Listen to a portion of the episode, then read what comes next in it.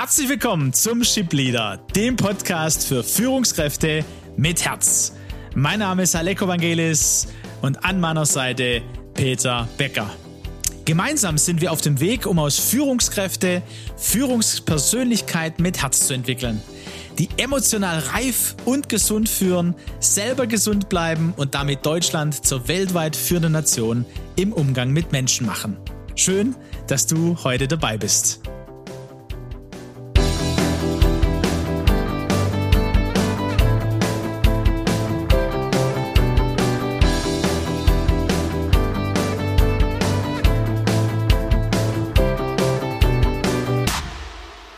Ja, wir freuen uns wieder auf ein interessantes Gespräch zum Thema Achtsamkeit. Genau, das sind wir eingestiegen letzte Woche mit dem ersten Espresso der Staffel 3 und ähm, ja, haben miteinander festgestellt, dass es bei der ja, Selbstfindung wozu auch die Achtsamkeit notwendig ist, keine Suche ist, sondern ein Aufräumen. Und es war ganz witzig, Peter, du hast mir erzählt, dass du dein, äh, dein, dein äh, Stick für, für das Tablet, ne, dein Schreibstick quasi wiedergefunden hast. Der war ein paar Wochen verschollen. Und da dachte ich doch gleich an das Beispiel von letzter Woche, ne, wo, wo man auf, äh, wo wir das Beispiel erzählt haben mit dem Schirm, den man in Eile dann sucht, wenn es draußen regnet und dann wiederfindet, ne, bei Sonnenschein, weil man den ähm, einen Platz abgesetzt hat, an dem man im Stress ihn nicht gefunden hat. Und dass äh, dieses äh, Selbstfinden auch ähm, ein Aufräumen quasi ist. Das passiert nicht von jetzt auf nachher. Und heute wollen wir das vertiefen mit dem Thema Achtsamkeit ähm, und ein bisschen aufzeigen, ne? also was das für Auswirkungen hat aufs alltägliche Arbeiten, ähm, auf die Führungsaufgabe und auf das, dass das Ziel ist, das Potenzial, das in einem liegt und in seinen Mitarbeitern liegt, eben, dass es auch zur Entfaltung kommen kann. Ja, und vor allem, dass es eben, das haben wir ja schon das letzte Mal angesprochen, nicht etwas nice to have ist, sondern dass die ganzen Studien und Ergebnisse klar aufzeigen, dass das Auffinden von, äh, von äh, schnelles Auffinden von Lösungen ähm, tiefere Einsichten zu gewinnen in, in Probleme, ähm, Entscheidungen, die ja in der VUCA-Welt äh, immer schwieriger zu treffen sind, aber dennoch getroffen werden können, auf, auf, nicht auf Basis einer hektischen ähm, ähm, Durcheilen durch den Tag, sondern wirklich auch sich die in der Ruhe die, die Zeit zu nehmen, bei sich zu bleiben und dann wirklich zu diesen tieferen Einsichten zu kommen. Dazu braucht es diese Achtsamkeit, diese Fähigkeit. Das ist ja eine Fähigkeit, die man trainieren kann, muss man auch nochmal sagen. Ne? Und das ist genau der Punkt, ne? Also diese äh, Achtsamkeit, eine Fähigkeit, die man trainieren kann und dadurch sich das Gehirn auch neu strukturiert, man zu Lösungen kommt, zu denen man sonst nicht kommen würde. Und äh, da wollen wir ein bisschen vertiefen. Mich hat es ganz arg angesprochen. Wir haben ja gesagt, wir wollen diese Reise auch in den nächsten Wochen so strukturieren mit diesem äh, Krimi von achtsam Morden. Und da ist eben das erste Kapitel dieser diese Achtsamkeit. Und eine schöne Übung, die es gibt, ist der Achtsamkeit Achtsamkeitsquotient. Und zwar zu überlegen, wenn ich gerade was tue, na, also was, was tue ich dann real und wo sind dann meine Gedanken? Also ein bisschen ja? Tagebuch führen, meinst du, von oder also sich selber, sich selber beobachten. Mhm. Also mhm. äh, ich habe erst jetzt mit einem mit einem äh, Bekannten gesprochen, mit einem Freund und habe gesagt, ja, es ist echt eine Herausforderung. Ne? Du schaust einen Film an und äh, bist dann trotzdem am Handy und guckst entweder bei mir sind es Fußball oder Sportergebnisse oder dass ich nebenbei noch was spiele, aber eigentlich bin ich ja gerade am gucken ja, einer, okay. einer eines Filmes oder einer Serie, was ich ja äh, gerne mache zum zum Entspannen. Und das gab's früher so nicht, weil es, es kein Smartphone gab. Heute gibt's das und dann denke ich, okay, also entweder ich gucke jetzt den Film und kann ganz dort sein. Und so könnte man ähm, ja beim Essen mit Freunden oder mit, mit dem Partner, äh, wie oft gucke ich da aufs Handy oder jetzt haben wir neu die Smartwatch. Wie ist es beim Arbeiten, wenn ich im Gespräch mit Mitarbeiter bin?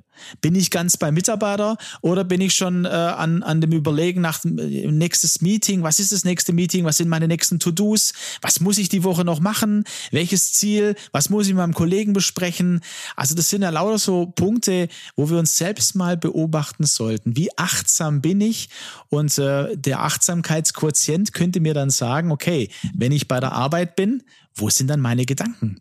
Das ist richtig. Und ich gerade in, ich erinnere so Berichte, denke ich, ähm, gerade jetzt in dieser digitalisierten Zeit, in dieser Corona-Zeit, wo wir alle im Homeoffice waren. Ich habe von vielen das Feedback gehört. Da wird dir ein Meeting nach dem anderen getaktet, ähm, während man ja im Büro dann noch wenigstens ein Besprechungszimmer verlassen musste, ging, musste über einen Gang laufen, ging noch mal vielleicht in ein anderes Gebäude. Äh, hat sich jetzt eine Kultur ähm, etabliert, dass ein Meeting nach dem anderen kommt. Äh, ohne Zeitfenster ähm, zwischendurch. Und gerade da fällt doch Achtsamkeit umso schwerer. Denn was passiert denn dann, wenn nach dem einstündigen Meeting 55 Minuten sind schon rum? Ich denke schon Heimatland, in fünf Minuten geht das nächste Meeting los. Wo sind denn meine Aufzeichnungen? Da höre ich doch schon gar nicht mehr zu. Geschweige denn, kann ich noch zu einem guten Meetingabschluss kommen. Also ich denke, da haben wir auch eine, eine gegenläufige Kraft im, im, im, im, in, in unserer Arbeitswelt, die uns davon abhält oder die sogar ein Feind ist, sich mit dem Thema ähm, Selbstführung, Achtsamkeit, Selbstmanagement wirklich auseinanderzusetzen, oder? Und du sagst gerade, ne, nach 55 Minuten. Also ich glaube, äh, bei manchen müsste man nach fünf bis zehn Minuten äh, oder müssten, müsste man selber, am besten man, man prüft es selber für sich, wo bin ich denn dann da gerade in Gedanken, aber vielleicht sogar in der Handlung, weil mein Mailprogramm offen ist und ich ja, das ein oder andere Mail dann noch bearbeite, wie kann ich denn dann beim Meeting sein und wozu gibt es dann das Meeting denn überhaupt? Also das ist so wirklich, glaube ich, da könnte man ganz viele Punkte aufzählen. Wir laden ähm, dich ein, liebe Hörer, liebe Hörerin, da mal ähm, zu überlegen, also mal zu schreiben. Ähm, da bin ich bei der Arbeit äh, eben real und dann in Gedanken. Also zwei Spalten, Spalten zu haben. Ne? Ja. Wo, hier bin ich real, hier bin ich in Gedanken. Und dann gegenüber auf das Gleiche aufzuschreiben, da bin ich im Meeting, da, äh, hier bin ich im Meeting. Oder da bin ich im Mitarbeitergespräch, und genauso auf der anderen Spalte, äh, hier bin ich in Gedanken. Oder da bin ich im Wald ne? oder spazieren, was ich zum Beispiel für mich als Achtsamkeit sehr, sehr, ähm, also zu, zum Üben äh, in die Achtsamkeit zu kommen, ähm, äh, öfter mache. Also mal einfach mal aufzuschreiben, wo bin ich real? Und daneben die Spalte in Gedanken. Jetzt musst du unseren Hörer und mir aber nochmal erklären, wie du jetzt auf den Quotienten kommst, ne? Genau. Also dann verbinden. Man kann bis zu fünfmal verbinden, ja. Zum Beispiel hier äh, im Meeting.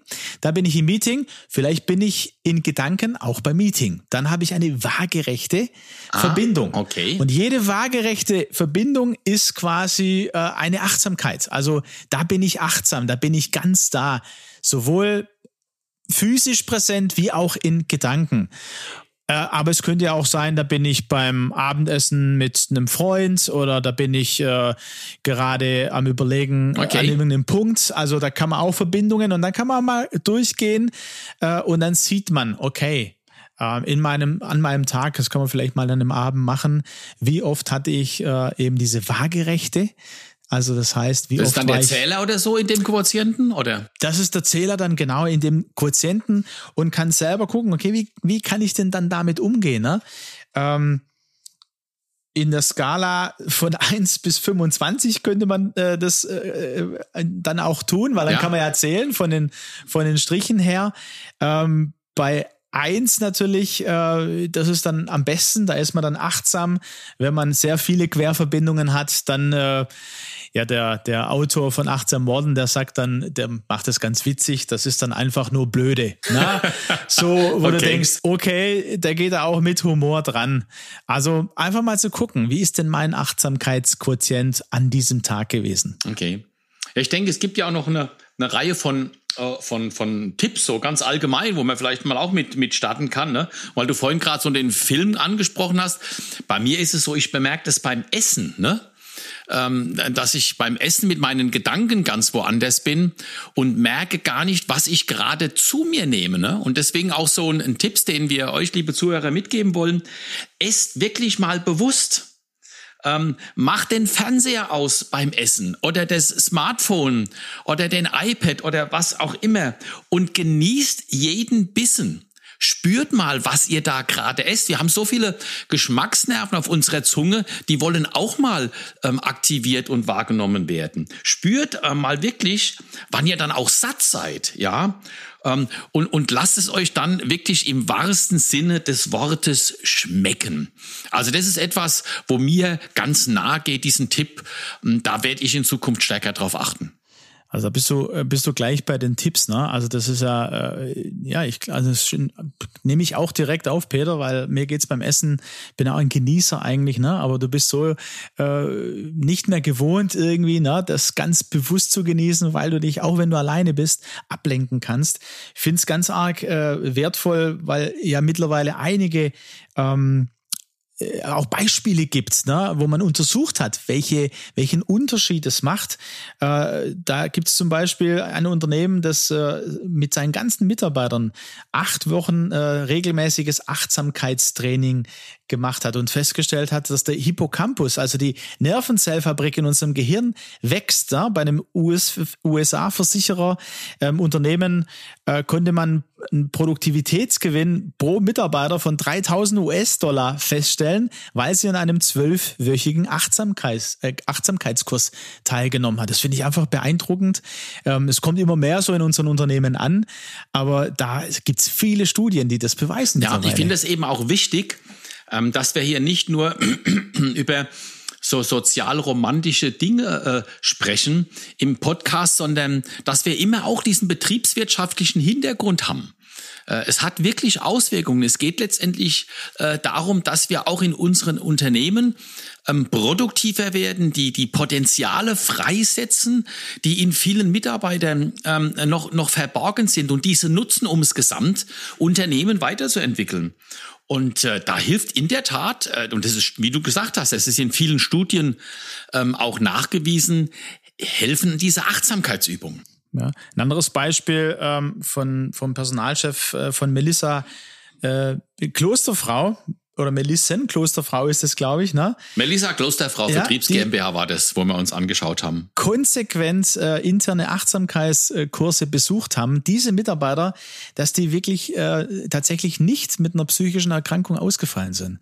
Das finde ich auch beeindruckend, ja, weil da der Mensch als Mensch ernst genommen wird und wir Menschen diese Achtsamkeit, dieses bei sich sein, dieses innerlich äh, zur Ruhe zu kommen, ne, damit sich Dinge auch äh, wieder äh, nach außen hin entwickeln können.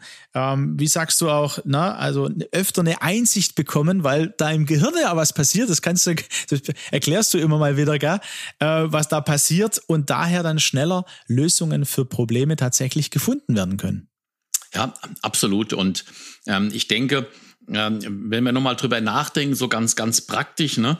Ähm, wir sind ja sehr stark auch in diesem Multitasking drin. Ne? Und wir hatten ja in diesem einen Espresso, ich erinnere mich noch, wo es zum Thema Fokussierung, da haben wir uns lang drüber unterhalten, auch auf, äh, auch da die Untersuchungen, was, was für Blindleistung im Gehirn erzeugt wird, wo man vermeintlich mit diesem Multitasking, also ich springe von einem Thema zum anderen den ganzen lieben langen Tag, dass das alles andere als Produktivität bringt, ja, und, und, und, und, und vor allem auch nichts Kreatives hervorbringt. Also Multitasking, das kann zwar oberflächlich hilfreich sein, aber das hindert wirklich, ähm, liebe Zuhörer, hindert euch, hindert uns daran, eine Sache voll konzentriert und fokussiert durchzuziehen. Deswegen Smartphone mal ausschalten, ja, äh, Handy als ständigen Begleiter mal zur Seite zu legen. Das hängt, lenkt alles von wichtigen Dingen ab.